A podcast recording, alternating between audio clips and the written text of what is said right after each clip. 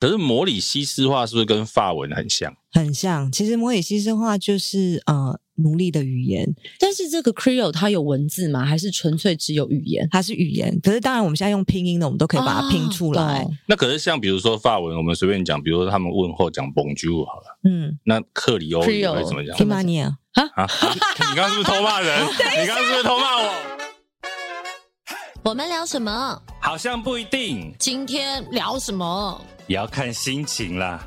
那我来干嘛？那就反正纯聊天。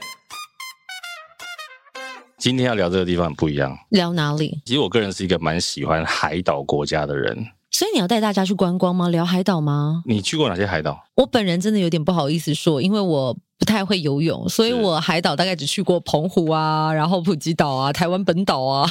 哎，不错，啊蛮多的，就没有额外的。但是我一直很梦想那种什么海岛婚礼啊，或者是海岛度蜜月，但目前从来未实行过。你刚讲婚礼，我婚都结了，然后蜜月还没有度，再结一次啊。你确定你要叫我再结一次？你有考虑过我老公的心情吗？啊、不然蜜月啦。哦，蜜月，可以去一下。我个人是蛮喜欢海岛的。嗯，那今天给你推荐一个蜜月的地方，你可以带回去跟你老公参考一下。哪里？叫做摩里西斯。等一下，摩里西斯，没乱念。摩里西斯，摩里西斯在哪里啊？我脑中现在没有任何的画面。对对对，你知道，其实我本来不知道，我本来以为它是应该在是太平洋的上面的一个小岛。嗯，就比如说什么帛琉关岛那一带啊，还有什么东加王国有没有？嗯，我本来以为是这样，结果后来发现，带金西贡狼喜欢呢，原来摩里西斯在非洲。非洲？对，在非洲哪里呢？我就让今天的这一位来宾来跟你介绍是谁。让我们欢迎《摩里西斯我的家》的作者 Cindy。Hello，各位听众朋友，大家好。嗨，Cindy 你好，帮我们来解惑一下，摩里西斯到底在哪里？摩里西斯，嗯、呃，对，严格来讲，它是属于非洲区域，可是它其实是在非洲南非旁边马达加斯加岛东边八百公里的一个小岛国家。这整段对话，我有听到一个重要的关键，马达加斯加，但是它还有一个东边八百公里。马达加斯加就是大家看过那个卡通嘛，嗯，里面有斑马、狮子那个，可是它的八百公里之外。还有一个摩里西斯，OK，这个地方听起来这个名字我们会觉得有点神秘。它其实对亚洲人来讲，它它其实不动声色的存在着。它在欧洲人的耳中是如雷贯耳。为什么？嗯，因为它一直以来就是法国人，尤其是就是欧洲，尤其是法国人的度假天堂，而且是奢华等级的那种。OK，你知道法国人最爱的度假天堂，奢华等级的那一种。对，突然之间他觉得很像海上的钻石闪闪发光，但我们却不知道，我们真的很土哎。听起来就是什么普罗旺斯那种同等级的地方。你现在是不是翻开了你脑中所有可以形容的字词地点？我一直想到这个。我刚刚从那个地球开始说南法，南法普罗旺斯，再下来没有了。好了，回到摩里西斯。摩里西斯它大概是一个多大的地方，或者是？是人口组成，人口数，它其实不大。你如果说真的呃要理解的话，可能它就是我们新北市大小哦，就不大。可是它人口呃目前一百二十万左右，哎，那很挤耶，很迷你耶。对啊，而且人口密度算高哦。哎，没有啊，新北市都已经有超过三百万了哈。四百，四百，OK，对，其实还好。可是这一百二十万，早在二十年前也是一百二十万，它其实没有很多的增长幅度。大家没有生小孩，还是？但是是大家都外流了啊。哦，OK，你也是属于外流的部分吗？呃，外流又回归，外流又回归。因为我们看 Cindy，他是非常的标准。如果以我们台湾人来看，就是台湾的朋友是。可是你今天会来跟大家分享摩里西斯，你的家，我的家嘛，对不对？我的家。所以你从小在那边生长吗？我从小是在台湾长大，可是我十四岁的时候被我爸，也就是土生土长的摩里西斯人接回去就读，然后就住在那边了。Okay. 摩里西斯人，爸爸是土生土长的摩里西斯人，原住民吗？呃，摩里西斯没有原住民，可是它是一个殖民历史使然的国家，它历经法国、啊英国这些的，然后到现在我们是独立的，所以呢，其实它岛上的岛上的居民都是属于，就是因为殖民时期呃的关系。居住在莫里西是一代一代的落地生根，可以这样讲吗？就是说上到底这个岛上有哪一些？我们先讲人种好了，族群。呃，族群来讲的话，呃，要从法国时期开始讲起。法国后来殖民我们摩里西斯的时候呢，他开始呃种植甘蔗。那因为种植甘蔗需要很大量的劳力，他不可能自己做，他就从非洲啊、马达加斯加呃，就是东非、西非去引进很多的黑奴去种植这些甘蔗。哦、然后后来呢，短短一百年间，后来英法战争，法国战败。嗯、那英国呢，他们做了两件事情，让我们现在摩里西斯有独特的文化。一个就是他废除了这个黑奴制度，他觉得不人道。可是甘蔗还是要有人种，嗯、那怎么办？英国也不会，英国也不会自己种，所以他就呃辗转的从印度引进了五十万的契约劳工，然后约聘就对了啦。对，好听一点的黑奴啦，就是你知道黑奴就是。直接就是没那么黑的，对，买过来。那这个契约老公是跟你有签约的。然后后来也同时间有三万的清朝后代，比较多是广东梅县人，也在那那个时间就是上来摩里西是经商，所以他做了这件事情嘛。然后再来就是说他，他呃虽然英法战争法国战败，嗯，可是他们有签订一个很好玩的叫做维也纳条约。这个维也纳条约，它让这个法国人保留他们的财产、他们的文化、他们的语言。所以就是，就算我们现在已经独立了，其实这个法国文化遗产是一直留到现在。所以你刚刚说种族嘛，那你就法国人有，英国人有，印度人有，人华人有，嗯、哇，对，然后非洲的后代也有，所以其实它就是一个大融合，其实很多元呢。对，可我蛮好奇的，清朝那时候为什么会有人，因为去那边是坐船嘛，怎么会坐船跑到非洲去啊？应该是说，我们摩里西斯是那个时候呃远洋的一个一个算是补给站。OK，所以其实呃，像我爷爷，我刚刚讲，比如说我自己的背景，我奶奶就是印度人，就是当初的契约劳工到摩里西斯之后的第六代。嗯，那我爷爷是广东梅县人，可是他的比较特殊是他不是过去经商的，他他的故事是这我书也没写到，他他是我的。爷爷的哥哥，他是可能在船上工作，后来因为可能辗转到了摩里西斯，发现哇，这太漂亮，他要回去把家人接过来。结果后来回去一次只能接一个，他就先接我爷爷。结果一到了摩里西斯，爷爷一丢回去要再接别人的时候，他就生病过世了。结果我爷爷就一个人被丢在摩里西斯，哦天 哪，什么人都不认识，然后也没有什么就是可以呃。养活自己的那种能力，所以后来就反正也就是也很辛苦这样子。然后后来呢，是娶了印度人，这个在当初的所谓的华人的社会里面，其实是有点不太被接受的。因为华人其实不管我们怎么样到其他的国家，也都是非常的团结，尤其种族意识其实是非常的强烈。所以爷爷那时候是被排挤的，因为他娶了印度太太，嗯，所以我们呢，我们的我的家现在也不是在所谓的比较华人居住的路易斯港，也就是我们的首都，我们反而是在西北边的一个小村庄，就因为当初被排挤，所以，现在在摩里西斯这样的情况应该是已经没有了吧？现在越来越多通婚，因为现在年轻人也不太管，就是老一辈怎么想。嗯、那当然，可是呃，我们的家族的意识在每个种族里面都还是蛮强烈的，还是根深蒂固的，还是我觉得还是有。哦，我刚刚听到他在讲那个爷爷那段，我的眼泪瞬间才喷出来，喷出来。就是可能你本来想说在这个地方，然后很像是一个什么，可以找所有的自己的家族的人一起来好好的生活，结果他一个人被留在那里的时候，语言也不通，重点是离自己的国家超级无敌远。对呀。可是，也就是因为这样，可能爷爷百般的不愿意。一开始，哦、虽然他到最后可能跟印度奶奶生了十个小孩，可是他就也十个，我爸爸就其中一个，哦、他就一直在灌输，他最疼我爸嘛，然后他就一直灌输我爸儒家思想啊，孔子思想，反正就是说，哦，你一定要就是呃，把就是你一定要去。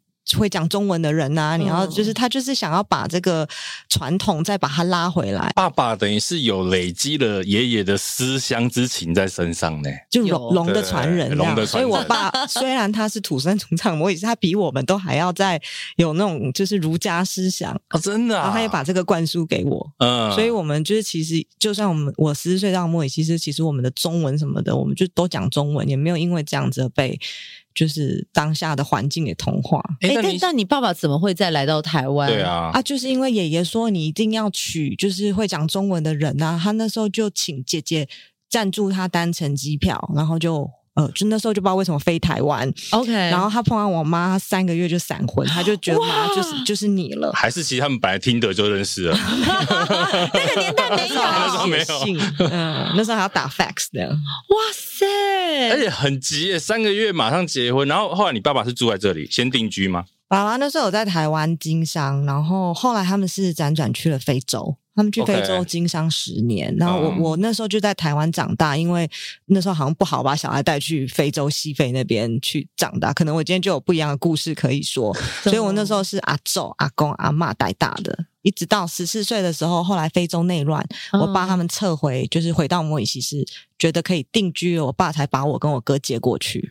OK，哦，而且因为书里面有讲到一段，摩里西斯算比起来是属于非洲比较稳定而且比较富裕的地方，对不对？对，因为我们比较呃被人家误会，就会觉得好像我们是在非洲区域，我们就会有跟大家想象非洲那样子的一个。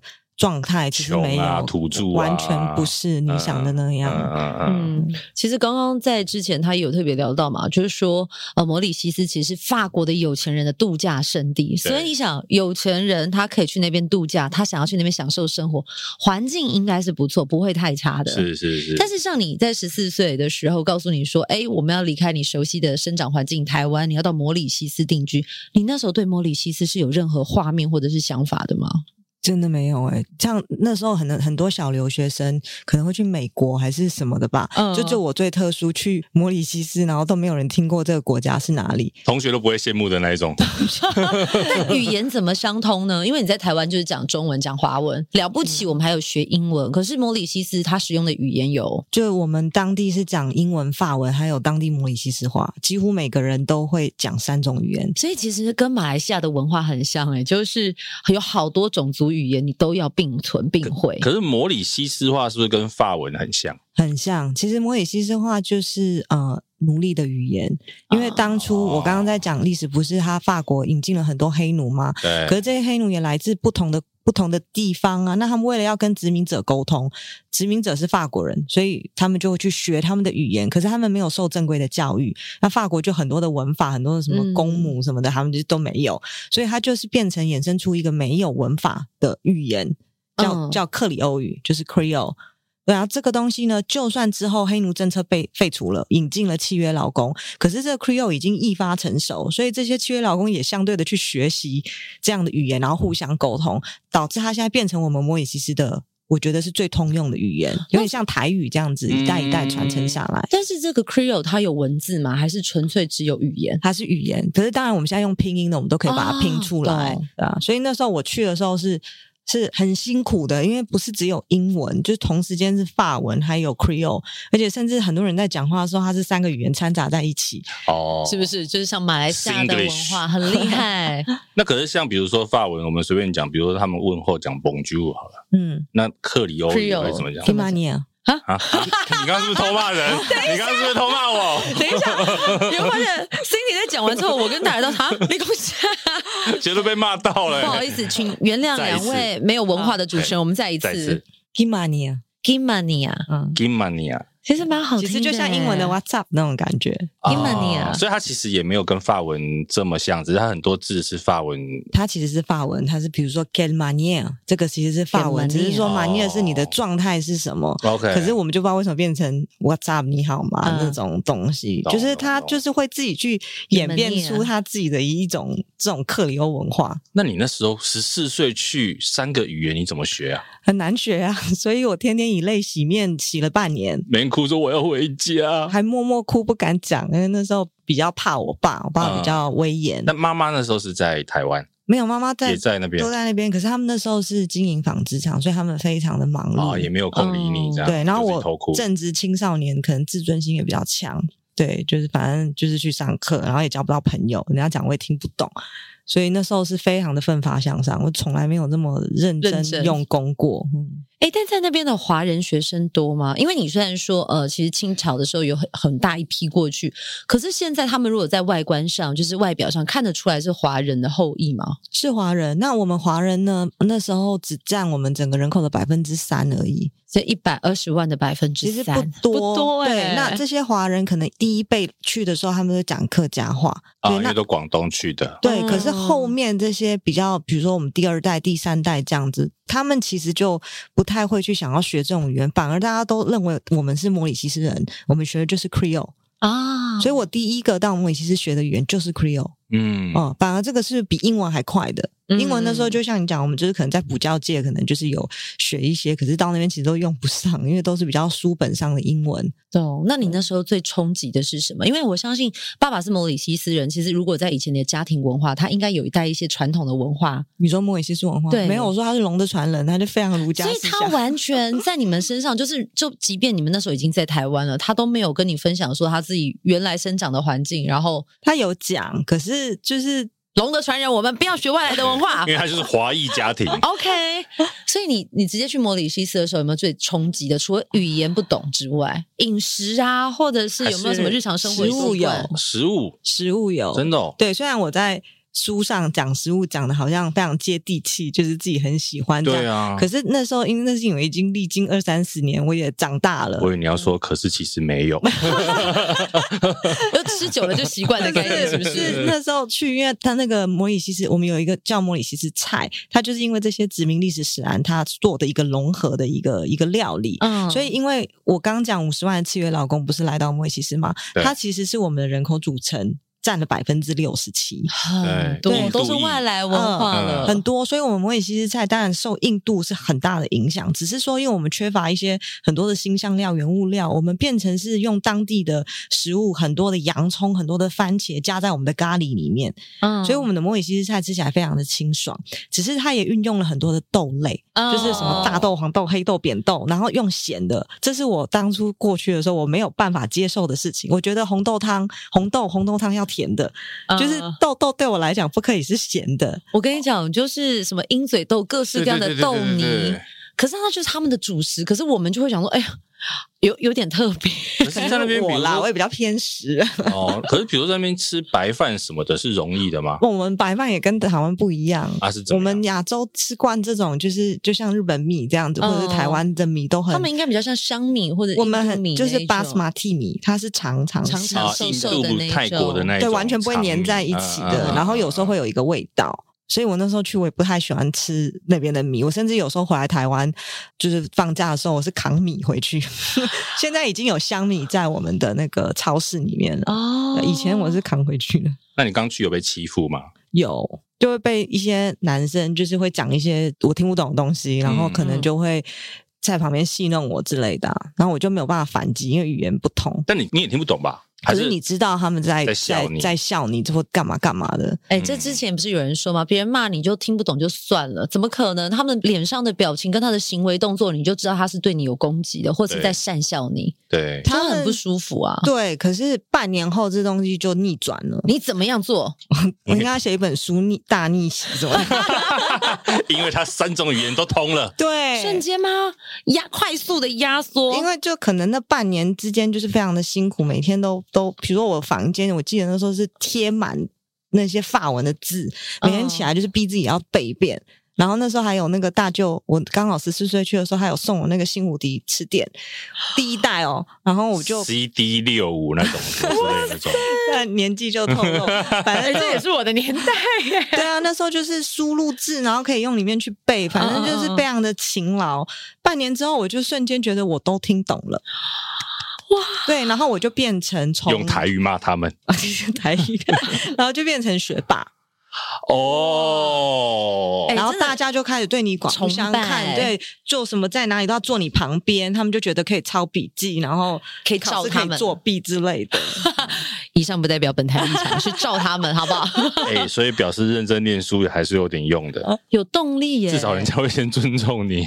我觉得这是蛮蛮蛮了不得的，对啊。但是你这样子在那边待啊，求学生涯前面第一年应该是最难熬，后面其实就是如同他们如沐春风，如沐女王，女王，你看他那个表情，他们他们看到你的脸孔啊，还有整个，因为至少台湾过去十四岁，其实应该就是真的是台湾女生的样子，有跟他们当地人是不一样的吗？嗯，比如说我们在台湾可能喜欢是这样的 style，可是摩里西斯他们喜欢什么样子的？比如说女生的形象，男生的形象，他们的女生都会戴耳环。他们因为印度人居多的关系，从小其实就被打了洞了。嗯、所以那时候我记得我去的时候，我就发现我旁边的每一个女生都有耳环，可是我没有。嗯，然后我就会去跟我爸爸说我要。那因为华人家庭嘛，怎么可能给我穿耳洞？啊就卢到，就是说我十八岁的时候才让我去穿耳洞。等一下啊，华人世界我不能穿耳洞吗？我爸爸是很受之父母啊。因为我以前听过不呃，妈妈不让女儿去穿耳洞，有一个原因是因为你这辈子穿了耳洞，你下辈子还要当女生啊？是吗？有些妈妈她很传统，她觉得这辈子当女生已经你要做牛做马，受苦受难，所以她不让她的小孩穿耳洞。我听到的传统是这样啊，爸爸传统就是觉得不妥，还不能剪短头发，身就像你讲的身体发肤受之父母。所以你像现在利落的短发，以前是没有的，以前是长发披肩，多长发。他以前下楼是把头发放到楼下去，然后爬下来。长发公主，长发公主，对对对。其实应该是我爸写一本书，不是我，你知道吗？我爸真的他的那个真的很厉害。哎，但是爸爸当时怎么会就是说，呃，你在台湾念书念得好好的，除了因为非洲工作的关系要回到摩里西斯，是因为就这样回去了？还是他希望你回到摩里西斯，呃，传习什么、承袭什么东西吗？传承什么？应该是觉得他们的生活安定下来了吧？因为在非洲，可能觉得养小孩在那边会比较辛苦。哦、但那时候回到摩里西斯，他环境又这么的棒，所以就觉得要把小孩带到身边来了。可是我不习惯，因为我没有被爸妈带大，我是我是老一辈带大的，哦，所以去那边的时候就跟爸妈很不熟。也是我可能回去的一个会落泪的点，就觉得好像没有很了解我。就跟你讲，十四十五岁那时候就真的是青少年叛逆，正在叛逆啊。嗯、那你什么时候开始从爸爸身上感觉到说，哎，摩里西斯这个地方，不管是对爸爸或对你的意义不一样？这就是我觉得人都是要失去之后才会珍惜，这也是我学到了很大的一个一个一个 lesson，就是、嗯、应该就是说，呃，我爸一直就是很热爱分享莫里西斯，反正就是很很容易就是叫人家来莫里西斯玩啊，做客。啊，那当然那时候没有所谓的地接社嘛，就是比较商业这种，我们可以帮人家定行程。嗯、那时候就纯粹就是来我们家做客，这个是我一直从小到大就一直看在眼里的。后来是十年前，我爸那时候就决定在台湾想要就是盖一间呢摩里西斯风情的咖啡厅，就我们的香草红茶啊，嗯、或者是我们的一些有的没有的东西。可是呢，他就是租下来之后，地点也看好了之后，我爸那时候就因为突发的癌症。很快就离开了，所以他也没有交代。然后呢，我们也不知道他遗愿是什么。可是我身为他女儿，而且他对我又非常严格，我自己是知道说，爸爸对于摩里西斯这一块，他是他是很很热爱分享。所以我可能那时候是为了要弥补，就是他可能离开的太快，我就说，那我来做这个咖啡厅，我来帮爸爸把这个遗愿完成。可是。事情都不会是你想的那样，嗯、就是咖啡厅根本不是你想的那样子那么梦幻。对，所以那五年之间就历经了很多的很辛苦的事情。那当然在推广之面我有，可是使不上力，就是你你太忙于这些有的没有的，你没有办法真正在做推广。后来五年后租约到期，我我就觉得说应该也是差不多了，我的能力也差不多这样，我就把它收掉，我也没再租。后来疫情就来了，嗯、所以也刚好，因为就不会亏损太多。对。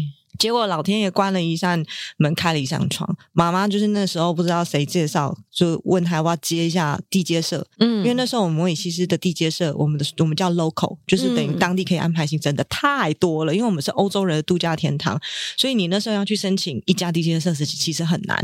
可是就有人有一一个华人，他们比较呃可能要退休了，他们就顶出来，然后我妈就接了。可是我妈记得她也没有时间去做这样的一个管理，因为还有纺织厂，所以就莫名其妙就又又变我去走上这一条路。是那个时候开始，等我开始考察，因为我就要去考察旅馆啊，考察呃活动厂商 O 不 OK 安不安全啊，适不适合台湾人喜欢啊，我才开始真正自己。才发现说，原来我的家乡是这么的美，而不是我认为的那样。嗯，因为我的成长过程中可能有太多的误会，尤其是对我爸爸那个时候的呃畏畏惧，格对、嗯、我就觉得我想要逃离那种鸟不生蛋的地方，什么什么的。可是其实我等到我长大之后，后来也因为接咖啡因，同时我有生小孩，小孩也是在这过程中，我都有回去摩里西斯，我才知道说，原来这个环境对小孩真的就是天堂，空气又好，环境又优美。然后我考察跟摩里西斯人做很多的连结的时候。比如说讲 Cre 讲 Creole 这件事情，嗯，我就会发现说，哎，其实其实我对摩里西斯的爱一直都在，这个种子一直都在。所以是从那个时候我才开始知道说，原来我好想推广。我觉得这也是我我延续我爸的一个梦想，可是已经变成是我现在的一个动力。刚刚有讲到了说，这个地方不是你想象的鸟不生蛋，因为我们常常会因为区域的大小、人口数的多寡去定义它的发展繁不繁荣，或者是我们觉得一个地方值不值得去，可能它有一些历史相关背景，或者是有没有很厉害的建筑物。摩里西斯的魅力在哪里？如果我们要用很简单，比如说你用 hashtag 三个摩里西斯的魅力，或者是你觉得一定要探究的地方，摩里西斯它不同于其他海岛，我觉得就是你刚刚讲的阳光沙滩、水上活动不在话下，它今天特殊的地方在于它的人文。嗯，我们摩里西斯新北市大小就已经有两个世界文化遗产。两个是哪两个？对，我们一个是二零零六年登陆的一个叫 Apravasiga 的一个检疫站，这个检疫站就是当初那个五十万契约劳工他们登陆时候做的一个检查的一个一个地方。那因为这个地方它见证了我们现在人口的组成，嗯，很重要。嗯，如果没有当初五十万的契约劳工，也不会有现在所谓的摩里西斯的一个社会的这种这种状态，所以它就被登录成世界文化遗产。那它的遗，它这个检疫站目前还有三分之一的的遗址，你都还看得到。对，然后再来就是二零零八年有一个呃世界文化遗产莫恩山，莫恩山。对，那这个莫恩山是当初在黑奴时期的时候，很多黑奴不堪虐待，跑到了位于我们西南边的一个非常崎岖的一个小山丘，躲在里面。然后后来呢，呃，英国殖民之后改朝换代，就派警察去跟这些黑奴讲说，你们可以不用躲了，因为他其实知道很多人都是都躲起来，结果那些人不知道，看到警察来了，他们就在生命跟自由中。做抉择，然后呢，就直接从那个崎岖的山那个岩跳下来，全部就就就很很很很悲惨的一个一个历史故事，嗯，所以也变成世界文化遗产。OK，所以到了这个地方，除了你感受它的海岛风情之外，去了解它的历史人文，嗯，所以也可以理解说为什么它有这么多不同的人口族群，还有语言文化。那台湾到莫里西斯，它需要呃签证吗？或者是说有没有？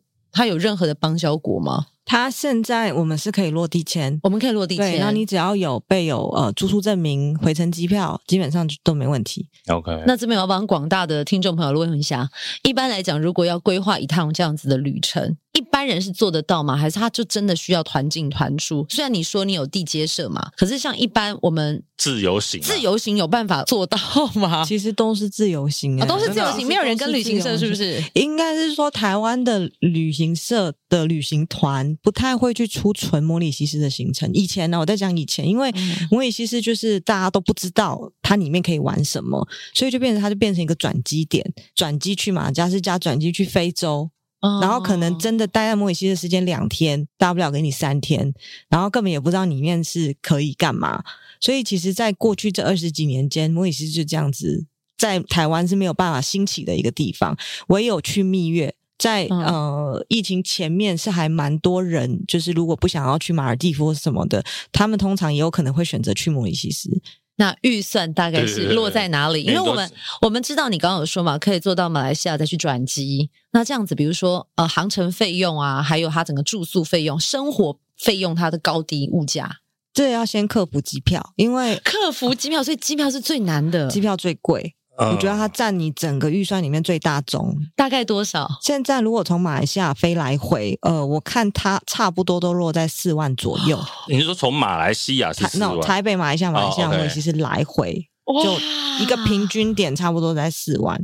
所以你要去克服说，我今天去一个海岛，四万块只是飞机票，可是是贵的耶。可是相比起来，你如果跟像马尔蒂夫这些比，不算太贵啊。我记得马尔蒂夫的机票是不是更高？马尔地选择比较多。马尔地夫是一岛一旅馆，那其实你今天去马尔地夫的目的不外乎就是可能做一些海上活动啊，或者是就是就是跟海离不开关系。像你刚刚讲说你怕水嘛，对，我也怕水，我也不会游泳。摩里西斯人可以怕水吗？丢脸的。我我也怕水，可是问题是我今天设计的行程，说是我今天可以给你推荐的地方，可以不含水，哦、我可以走九天，完完的干的，完全不碰水。干玩摩里西斯，因为我觉得水干玩怎么有点像被洗劫一样？海岛就必有的事情嘛，我也不用再去多做推销。对对，可是像比如说你不玩水，像我们摩里西斯有潜水艇看沉船，这对不会潜水的我们是一大福音，不会漏水，放心。对，潜到 三十米去看沉船，这是通常会潜水的人才有办法去做。可是我们也看得到，或者甚至我们可以坐海底摩托车。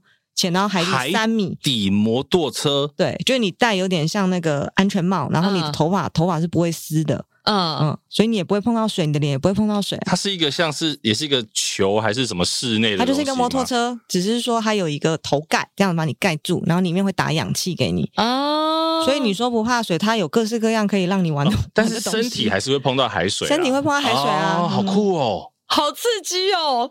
这怕水的人，我现在光想我就害怕 不会怕，可是至少你就有那个机会。对，哎，这个海底摩托车怎么没有引进在台湾周遭玩一下哦？还是有可能有类似的东西，但我们不知道那是什么。好像小，我不知道小琉球有没有，忘记了。对啊，这个好酷哦！哎，大家对于摩里西斯有没有什么样子的误解啊？就除了说这个名字我们没听过之外，你每次都必须要跟人家解释的很多啊。第一个摩里西斯，你先讲他在哪，非洲旁边，马上联想他就非洲人。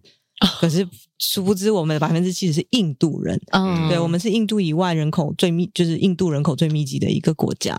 然后再来就是说，好，新北市大小，他就说，那才新北市大小，我一两天就玩完了。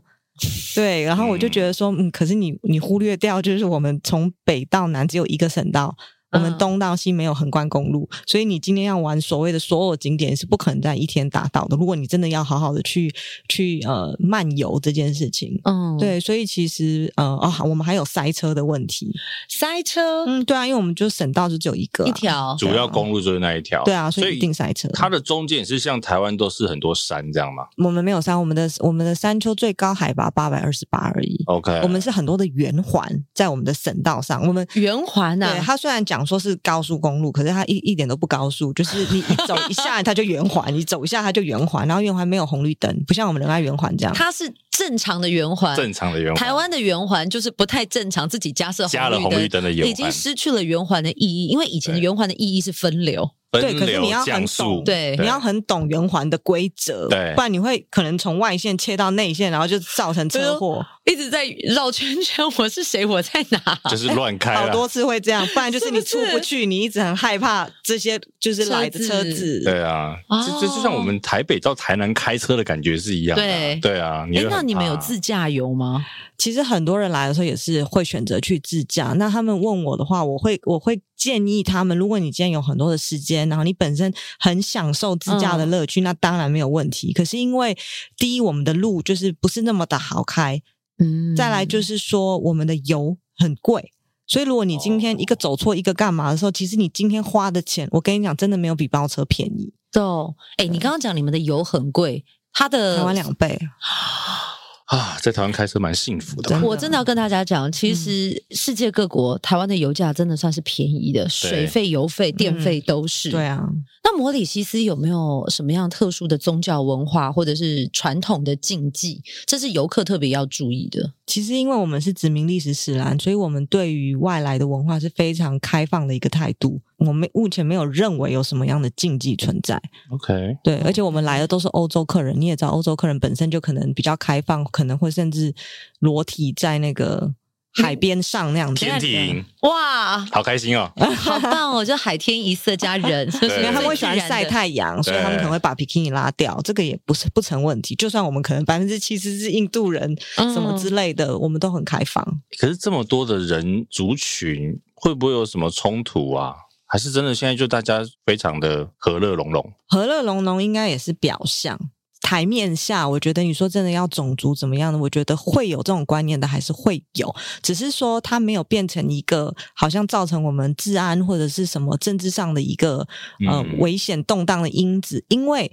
摩里西斯它就是一个天堂岛，嗯，就是你今天不管你可能赚很多钱，或是你怎么样，其实你到最后求的也不过就是一个空气好，然后环境优美，然后打开门就是海边的一个这样的环境。所以我们已经在这个地方，我们不会这么轻易的去伤害它，或者是让自己失去这样的一个资格。嗯，所以我觉得就是因为这样子，大家不得已，所以我们就和平共处。因为我们本来就都不是原住民啊，你也不是你优先，也不是我优先。啊、对我们，那我们既然都有这个这种呃，其实彼此幸福，就是我们留在这种天堂岛上，我们就彼此尊重。嗯，但其实现在摩里西斯人口也是有外流，对吗？外流比较多是年轻人，就是可能他们呃上到大学，因为我们以前摩里西斯只有一所大学，所以我们可能念到最后的时候，有能力的可能就公费，就政府把你送出去，嗯，然后不然就是自己家里有办法，也是出国留学。那到外面其实都觉得外面的世界比较好啊。那有没有摩里西斯跟大家日常生活当中比较重的连接？像我们今天你有帮我们带来这个香草红茶，这个当地的特产。可是如果以一般就是台湾人，摩里西斯有没有哪一个饮食文化是跟他们很接近的？或者是说有哪一个东西其实是来自摩里西斯，但我们都不知道？有没有这样神秘的东西？Cindy 本人，Cindy 本人对，应该是说，比如说你看卡通好了，你有没有看那个《冰原历险记》里面不是有一群鸟笨笨的跑来跑去，嗯、或者是《爱丽丝梦游仙境》里面的法官？其实这个我们日常生活中我们都有接触到，那这个就是豆豆鸟。那兜兜鸟，豆豆对，豆豆鸟呢，其实就是莫里西斯最具代表性的大鸟，全世界只有莫里西斯有，它已经绝种了。等一下，赶快 Google 豆豆鸟长什么样子？豆豆鸟，你可以帮我们找一下吗？豆豆鸟，这里面豆豆鸟，我看这边，就《冰原历险记》有一群傻傻，不是豆豆喽，我就知道是豆豆 鸟。好，我们来看看现在豆豆鸟，都都鸟，它现在长这样哦，这个啦，你是看《冰原历险记》吗？对，这个这个吧，对，哎，长得好可爱哦。对，其实其实应该你们都看过，它是你们不知道。那因为它是继恐龙之后最有名的绝种大鸟，然后它的它的那个化石只有在摩里西斯被发现，所以全世界就只有摩里西斯有。你去了摩里西斯，你就一定要带回豆豆鸟相关的东西。懂？它在我们的国徽、我们的邮票上处处可见。邮票，哎，但是他什么时候绝种的？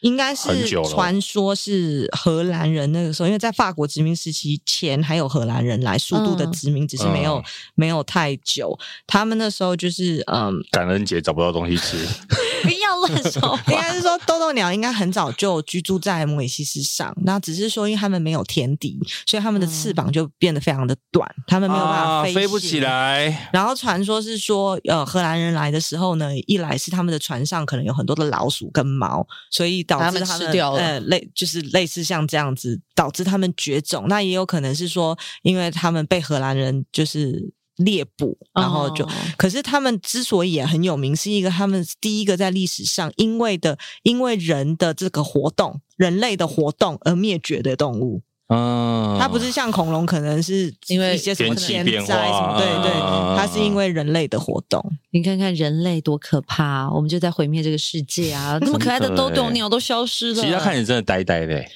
豆豆其实就是荷兰语的“笨笨”的意思。哎，真的，你看蛮可爱的“笨笨鸟”，人家翻译真的是“笨笨鸟”，好笨笨鸟，很够追耶。还有吗？还有什么？其实大家可能听过的东西，就是可以让我们在跟摩里西斯有很多很多的连接。对，因为我发现大家对于这个地方真的光名字就很陌生，可是听你讲完，或者是看书中的图片，就觉得说哇，很吸引人。可是，的确，它有很多需要克服的。如果以台湾出发的旅客，你要先飞到马来西亚，一天的航班？呃，一个礼拜，一个礼拜两个航班。哦，这是亚洲啦。你如果今天从欧洲飞，是天天飞。然后，因为他们比较爱去度假。对，OK，航班特多。诶，那亚洲人去摩里西斯跟欧洲人去摩里西斯，你有察觉到最大的不同吗？就是当你的母亲不是受到了地接社，有没有发现来自不同的国家，他们的需求完全是不一样的。就你看比基尼有没有掀开啊？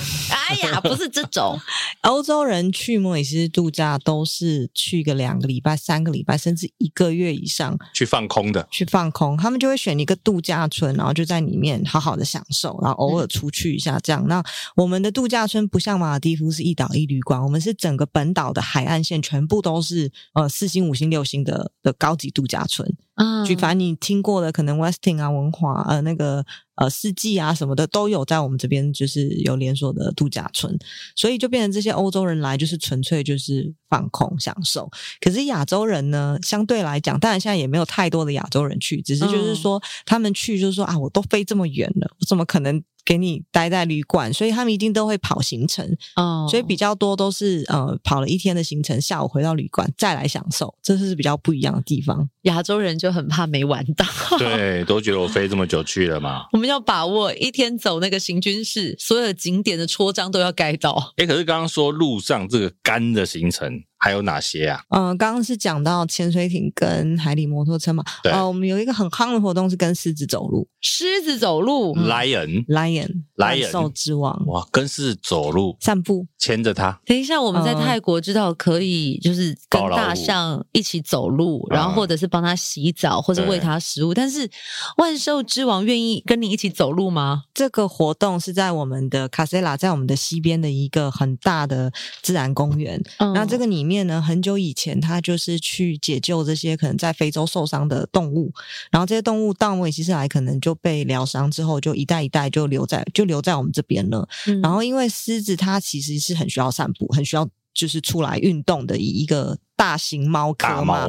对，那后来就演变是说，呃。那些饲养员是跟我讲说，因为其实如果你是很好的对待这些动物，它其实不会对你有任何的暴力倾向。那前提当然是他们要吃饱，不然他们看到你就是看到食物，不然就是散步后的用餐了。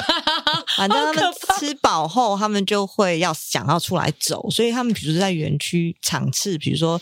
一天可能四场而已，人也不能太多，他就会去把园区门打开，然后就会有一只比较呃有带领性的这种狮子会走在前面，然后就会有一个小跟班会跟在他后面，这是一个动物的天性。嗯、哦，所以不是只有一只在走，是一堆在走，要两只而已，两只，两只，然后这两只是是随随机的，就是说他现在他想出来这个场次，所以你不能去要求说，我看到人家有那个毛的那种公的我也要，嗯、说不定你出来是两只小狮子，没办法点。台就对了，哎，不行不行。嗯、那他出来走的时候，他在前面也做了一个非常非常长的一个一个教育训练，就是说跟我们讲说哦，我们要怎么样在这个过程中去尊重狮子。然后比如说，你手机不能带，不可能乱自拍，然后那个不要戴太阳眼镜。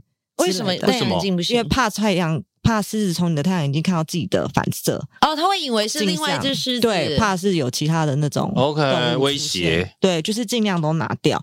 然后呢，你手上就一定要拿一根棍子，可是这个棍子呢，不是拿来打他的，打他也没用。他这个是拿来就是让他知道说这是尊重，哦、因为其实饲养员也都是拿棍子，他们在里面是不拿枪，不拿就没有，你根本看不到这些东西。嗯。嗯，懂。所以很夯这个活动，好可怕哦！还是觉得有点可怕。我觉得好像你敢吗？你敢吗？呃，光我没有这样尝试过。当然，我觉得一开始应该是会恐慌、会恐惧，嗯、因为你不，我们总是在课本或者什么告诉你他是万兽之王啊，他他如果真攻击你会有生命的危险。对。可是你发现他们的饲养员跟狮子是找到一个很好的平衡，而且你知道它的习性是什么，你也不会去故意的触怒它。应该就算是安全范围内，因为书里面那个狮子是真的是有鬃毛很大只的那个公狮，诶，对，我有机会跟一只公狮走到，可是我是可能去了五次才有一次这样的机会。那你有抖抖的吗？Okay. 我一开始很怕，所以我我我之前就讲我考察嘛，我一开始也不是所有活动都敢考察，嗯、像狮子我就等等了四年，我自己也会怕有小孩啊，嗯、就对，有小孩之后 真的对，所以我是会比较小，我是可能很多的蜜月他们来啊，我跟他们讲这个活动，然后他们就说想去。所以就他们先去，他们先去之后来回馈给我，嗯、就是说这个活动怎么样？你算是先把蜜月的推去当白老鼠就对了。是啊，反正就是我后来自己去了，我就觉得我还蛮蛮喜欢跟狮子互动的。我觉得他们就真的很像那个，就是卡通里面的那种养的那种宠物狮这样子。哇，哎，宠物狮就很可爱，叫大猫、雄狮、蜡笔的那个，不是 想到那一只大猫咪一样。我刚我记得书里面还有一个火山口，是不是？你是说景点吗？对，景点好像还是熔岩洞，这是一个大洞。因为好像这个摩里西斯是因为火山地形嘛，它又有火山洞，然后又有什么七色土，一些火山相关的东西。我们地质相对年轻，我们是八百万年前火山爆发而成的一个岛屿。嗯，那因为火山爆发的关系，我们造就了很多的奇景。世界等级的奇景，嗯，那其中一个就是，哎，你刚好提到七色土嘛，嗯，七色土就是在不同时期的熔岩，那因为它里面含有金属的一些残留，所以它经过雨水冲刷之后呢，氧化。然后再经过太阳的折射，产生了不同的颜色。嗯，所以呢，不同的角度、不同的阳光，你就会看到就是七种不同的。我觉得不止七啦，可是就是七个比较主要的。嗯，然后它就变成一个世界奇景，这是一个。然后再来就是说，也因为呃火山爆发这样的原因啊，我们就被全世界第三大珊瑚群岛围绕着。嗯，我们有一个图片就在第一个。就是你会看到有一个山，然后有一个像海底瀑布的这个这个景象，啊、然后你会看到我们的莫里西斯周边有那个。白浪打上来，可是其实离我们的岸边非常的远，嗯，那就是因为我们被第三大珊瑚群岛给围绕着，嗯、所以这些浪它打不到我们的海边，所以我们的浪非常的平静。平静。哦，因为你的岛的外面有一个离岸的珊瑚礁围住，它把浪都给打掉，所以大浪进不来，对。所以你们不能冲浪，对不对？我们有缺口哦，有缺口，所以我们风筝冲浪也是非常的有名，哦、我们也有。然后这个缺口呢，导致就是说这些海洋的这些流沙，在这个洋流驱使下，它会往海床的底部去走嘛。嗯，然后就因为它刚好有一个缺口，所以在一个视觉的错觉下，你就会觉得好像是一个海平面下的一个瀑布，啊、所以它是世界奇景海底瀑布，可是它不是真的瀑布。瀑布然后这要坐直升机，有这个活动，你就坐直升机，然后从就是外海这样往往里面看，你就真的可以亲眼目睹到这种鬼斧神工的世界奇景。所以你看得到那个沙在流，就对，你会觉得觉得视觉的关系，所以不是流水，是流沙。它沙是的确有在流，可是就因为它在流，你会觉得它在流水。陶喆就在那边写歌的嘛。我决定这段不回应你哦，直接剪掉。哎、欸，但我好奇那边的常年气温是多少？然后是是会有没有比较适宜去的天气？呃，季节、呃？我们是属于热带型岛屿嘛，所以基本上一年四季都算是属于在夏天，嗯、只是我们还是有分季节。嗯，所以比如说台湾的夏天就我们的冬天，可是我们的冬天平均温度二十四度。那也是 舒服，对，舒。春夏，那我们的夏天就三十几度这样。只是说我们有天灾，我们有台风，也有台风。我们唯一天灾就台风，其他都没有，就是地震什么都没有。那呃，我们的天灾台风就是在我们的夏天嘛，那。就是我们台湾的冬天，也就是现在。所以说，十二月到三月是我们的台风季节，虽然是最热的时候，很适合水上活动。可是我通常都不建议大家在这个时候前往，因为这很容易遇上台风，是吗？这真的是看你人品。就是 哎呦喂，那我们人品不好。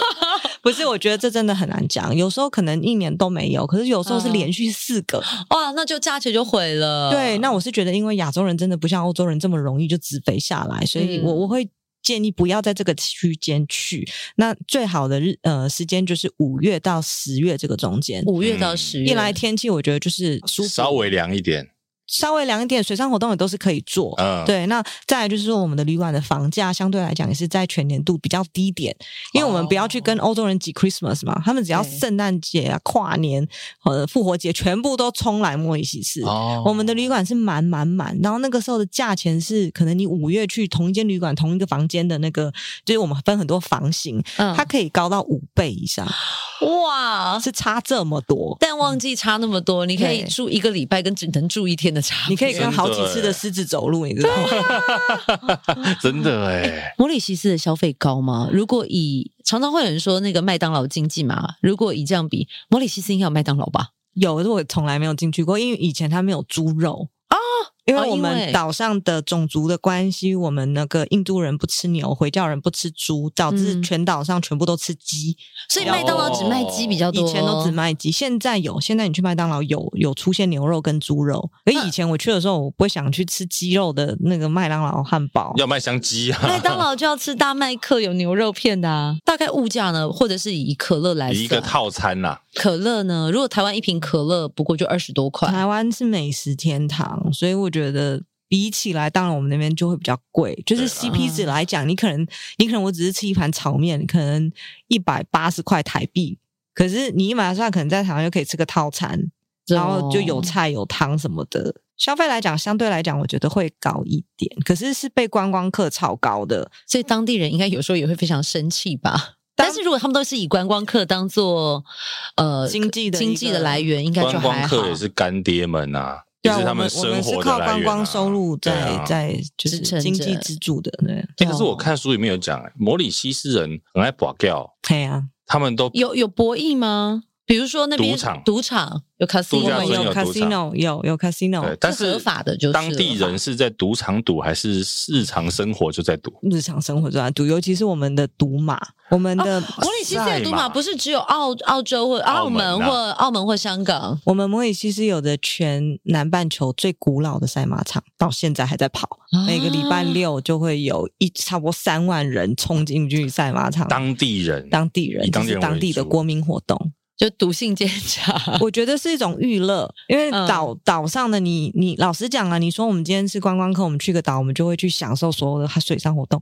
你今天住在那边，你不可能天天去做这样的一个对啦休闲活动啊，好像也是哎、欸。我们在台北也没有每天跑北海岸啊，没有，我们在台北也没有每天去一零一啊，对啊，对对，所以其实，在当地的住的人就还是要找些乐子嘛，那赌马就是其中一个。Okay. 还还有赌什么吗？比如说我们会打麻将，他们就是赌彩票、乐透这种。乐透，对，哦，乐透也还好啊。嗯，可是因为这对于没有办法离开莫里西斯的人，对他们来讲，这就是一承载的一个发财梦，嗯，就是一个小张的东西，就是说不定可以让他们怎么样。嗯，不然你也没有什么机会在莫里西斯赚什么大钱呢，啊。Okay. 那还有什么娱乐吗？他们这边？当地人的娱乐，足球。哦，毕竟欧欧系国家，我们都跟着英国，我们只要到那种，比如说打那种足球赛，真的是疯狂到一个夸张。会为了足球吵架的那一种。哎，摩里西斯是会踢进世界杯会内赛的那种吗？没有，没 有。有没有什么东西摩里西斯是在国际很有名的？比如说运动赛事啊？嗯，这个我知道有，可是你现在叫我讲出来，我我现在不知道他们的名字。可是有没有蛮多摩里西斯人是很厉害的？很多，比如说有一些球员、球星这样。呃，有些有些呃，应该怎么讲了？音乐艺人啊什么的。我们像我们的音乐，我刚刚没有讲，我们有一个非物质文化遗产。刚刚讲了个世界文化遗产，我们有一个非物质叫 Sega 舞。Sega 舞，对，Sega 舞不是小时候打电动那个，他后面有小时候 Sega 舞，我也不知道为什么它叫 Sega。然后他就是那时候黑奴时期的一个一个舞蹈。因为黑奴就很辛苦嘛，他们到晚上可能夜深人静的时候，就拿起身边可以制作的乐器，然后就开始把他们今天的心酸啊或者是什么的，啊，就把它唱出来。然后这个舞蹈呢，它的特色就是它就是屁股会这样八字的这样转，然后屁股写字就对了，屁股写个八，然后就是非常的迅速的跳舞。可是它的最大特点是它有一只脚绝对不会离地，好可爱哦！一只脚绝对不会离地，你知道为什么吗？很考验核心诶。为什么？因为当初的黑奴是有脚铐的。哦哦，所以他们在跳的时候脚是离不开，因为太重，所以就只有一只脚会离地。然后这个就变成一个文化传承，到现在我们就已经没有脚铐了。可是大家跳，我们一只脚还是不会离地。天哪，我这又又开心又难过诶，这段。可是这已经变成我们摩里西斯的国家传统舞蹈，就是它已经超越整个阶级的那种限制。嗯，以前是黑奴在跳，现在是全部摩里西斯人都会跳。对了，那你会唱吗？会啊，你不会要叫我在这边唱吧？来一下嘛！要这样，我们一辈子没有听过摩里西斯歌，哎，真的吗？来啊，我们真的没有听过啊。对啊。就比如说他的歌都是就很很很，当然你如果要讲很多的 Creole 的话，就是在讲故事流水账。嗯，那我们其实比较有名，比如说阿拉里拉阿拉里拉莫妈妈阿拉里拉莫公多莫塞卡，就类似像这样这种音乐，就听起来很像很适合跳舞啊，就是很适合跳舞，很欢乐。他最后一句就是说我喜欢跳塞卡，就是这样。那你讲吧，最后一句告诉我们，莫公多莫塞卡。莫古多莫塞卡，多莫塞嘎哇！莫古多莫塞嘎，哎，可以教我们一句摩里西斯语吗？比如说还有什么？你刚刚有教我们那个打招呼吗？伊曼尼亚，伊曼尼亚，对不对？嗯，可是除了这个，其实我爱你，我爱你，我爱你，目光多多啊。就是无无讲无讲多多，无讲无讲多多，无讲多多啊！你 若无讲就多多，无讲多多，无讲多多，无讲多多，对，无讲多多。我学会了，完了，一句话打天下。等一下，我觉得摩里西斯人听到这一集会不会生气？你不要过海关的时候就给他无讲多多，无讲多多，对对对对，有标准吗？无讲多多，听得懂，无讲多多，OK，我学会了。无讲对多多，无讲多多，你要带一点其他的腔，无讲多多，无讲多多，无讲多多，对对对对，我觉得还。还不错啊。摩里西斯，我的家的克里欧语是什么？莫里斯，莫拉加斯，莫里。Maurice，Maurice 就是法文的 Mauritius，我们讲 Mauritius 是英文嘛？对，Malagas，Malagas 就是家，Malagas，Malagas 有事吗？哎，好浪漫哦，是吗？我妈都觉得克里欧语很很不好听。哎，但你妈现在已经都可以很流利的讲了吗？我妈不讲，她不讲，嗯，所以她讲印度哈，她听得懂，她可以不讲。因为他觉得，因为他是经营工厂嘛，他觉得他今天只要一旦会客里欧语，全部人都来跟他倒一些有的没有的，啊、他就装听不懂啊，好聪明哦！他是老老板等级。那像我是因为在学校，我不得已我一定要讲啊，而且我也他们的那个讲话的那种基因的 DNA 我也有，就是讲话的手会一直在空中飞舞，怎么飞？我现在是把我手压住，不然其实我那我们我讲话其实会一直就是。很多手势，很多是很正常吗？人讲话难免就是会有一些，就跟意大利人就很那样。意大利人做什么不是手都在前面吗？对对对对对对。啊，我们也是，我们就是手在空中飞。我们不像印度人是头会摇，我们没有头摇这件事情。虽然我们百分之七十是印度人，我们就是很多的夸大的手势。然后我们讲长度的时候，像你一般讲说这个东西这么长，你会怎么比？比如说你要长，对不对？我们是这样。哦、用手来比，对，我们是用手量。哦、嗯，我今天吃了一个发棍这么长，我今天钓一个鱼这么长。哎、欸，这个真的要小心比，是不是很好笑？你知道有些手势没比好会变骂人的话，真的吗？他就是把用自己的手臂在做这个哎、欸，好厉害，这个蛮蛮聪明的，他是吗？对啊，好笑，会很聪明啊。哎、欸，我猜可能会不会是族群多，一开始语言不通，所以手势会比较多。对啊，因为你如果是凭空在这边，就你没有概念嘛。可是如果你用我的手臂这样子，人家就会比较可以去理解说你这多长。因为通常半个手臂长是四十五公分啊。对啊，所以你在位置这样比，就非常非常的倒地哦。哎，你现在去摩里西斯，你又会讲那个波公多多啊，你又会比长度了，对不对？对啊。哎，你的面包要多长？这么长。在台湾买东西，你要多吵？这么吵？他也想说啊，买兜里去哦。对，想的是我们买猪脚的时候，哎，那边很多的文化，我觉得是它特殊的所在。哎，这个很特殊哎，就是可能手势啊，或者是用法。哎，其实摩里西斯应该找你做，比如说观光大使，有没有在国际推广一下？至少在台湾呐。我现在就是因为明年我要移居回去了，嗯，我之前也一直在台湾带小孩念书。我就想要有去跟观光局要资源，因为这样我才有办法在更多的推广。不然其实一直以来都是一个人这样单打独斗的在在做这样的一个一个分享。那你小孩也会带去摩里西斯吗？对啊，就是要把他带过去了。哇，那他，他现在几岁？他要体验你的生活了耶？没有，他幸福太多了。他现在十岁，但是你以前已经有教他，比如说基础的英语、法语、摩里西斯语、英文。当然，现在台湾的小孩几乎英文都。已经在某种程度上，因为我那个时候英文是那种二十几年前，你知道，课件加还在 How are you 啊之类的，对对对，How are you 那种的。然后现在呃，台湾的教育也是超前很多，所以其实他呃前几个月我们有回去，我让他去试上，嗯嗯、呃，两天，他第二天就回来跟我讲说：“妈妈，我好爱上学哦。”然后我就是想说，这句话我从来就没有听他讲过，因为他是个不爱上学的小男生。但你应该安心很多。对啊，嗯，主要也是也不是因为说完全是因为他要回去就学这件事情，可、嗯、是我觉得我也我旅游业这方面如果我不回去，我很难让他发展起来。哦、对，不然我人就是一直在台湾，嗯、然后很多人都说，那我去那边怎么样？除非我今天在这边，我就可以。就是在 day，然后你来，我就可以帮你设计行程，哦、或者是带你玩这样子。所以，如果我们的听众朋友想要去摩里西斯，也可以找你啊，可以先对啊，先先看书，有个基础的了解之后，嗯、我刚刚想说。对，找我先存钱。对啦，其实也没有到很便宜啦，但是嘿，我我是觉得有时候旅游是这样子的概念，有一些迷失要先理清。呃，你要先知道你自己的预算是多少，找到适合你的地点。对，那既然都要出去了，我觉得就让自己有余裕一下，不要让自己说啊，这个也要省一下，那个也要省一下，就会玩的很痛苦。有人是走穷游路线，但我觉得穷游就要找适合的地方。你都飞这么远去了。对不对？差一点点给他啦，没关系啦。而且有专业人士带着，我觉得蛮好的。对啊，不然你可以带一点，你可以带一点读本去赛马场啊。我刚刚也是这么想。真的能够致富吗？在那边有人因为是赛马或者是玩彩票中奖的吗？因为台湾有一句话，不就是十次赌博九次输？哎，十赌九输啊。对啊，我觉得也是一样啊。他们也会做这样的政令宣导吗？好像政令宣导，因为通常有开放这样子的博弈相关，应该都会有一点风险。我也是有听过很多人因为赌马，然后就就就整个。倾家荡产啊！或者是去 casino 啊，也都有。只要是牵扯到赌，我觉得赌性这件事情就是会让人性显露的小赌怡情啊，不分种族、不分国籍，赌博就是如此。赌博一定有风险，而且我们的赌博请记得有赚有赔。对，摩里西斯人很喜欢呃享受当下。啊，就我们不会好高骛远，也不会说哦，我们今天存钱，我们要去哪里去哪里，他们也不会，他们就是今天赚的钱，然后我们月底，比如说拿到那个薪水，嗯、我们月初就把它花光光，及时行乐是不是？啊，及时行乐，然后就去海边，然后喝酒、饮酒、做热跳 Sega。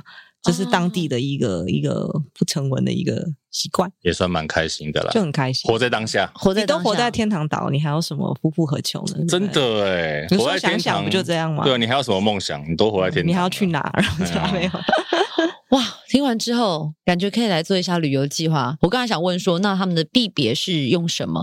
是自己有摩里西斯币吗？还是说其实美金是通用的，或者是欧元？我们有自己的币啊，也叫也叫卢比就是了。哦，也是像卢比，是跟印度一样的拼音，可是不一样的币值哦。哦，OK，只是名字一样啊。对，那你要用英那个美金跟欧元在那边就是应该都很好换嘛，做兑换。啊、对对对，因为毕竟要观光圣地啦，一定要让人家很好换钱呐。OK，好吧，今天谢谢 Cindy 来到我们节目《摩里西斯我的家》，可以透过这一本书来认识一下他们家哦。他们家，好，今天谢谢 Cindy，谢谢。谢谢谢谢。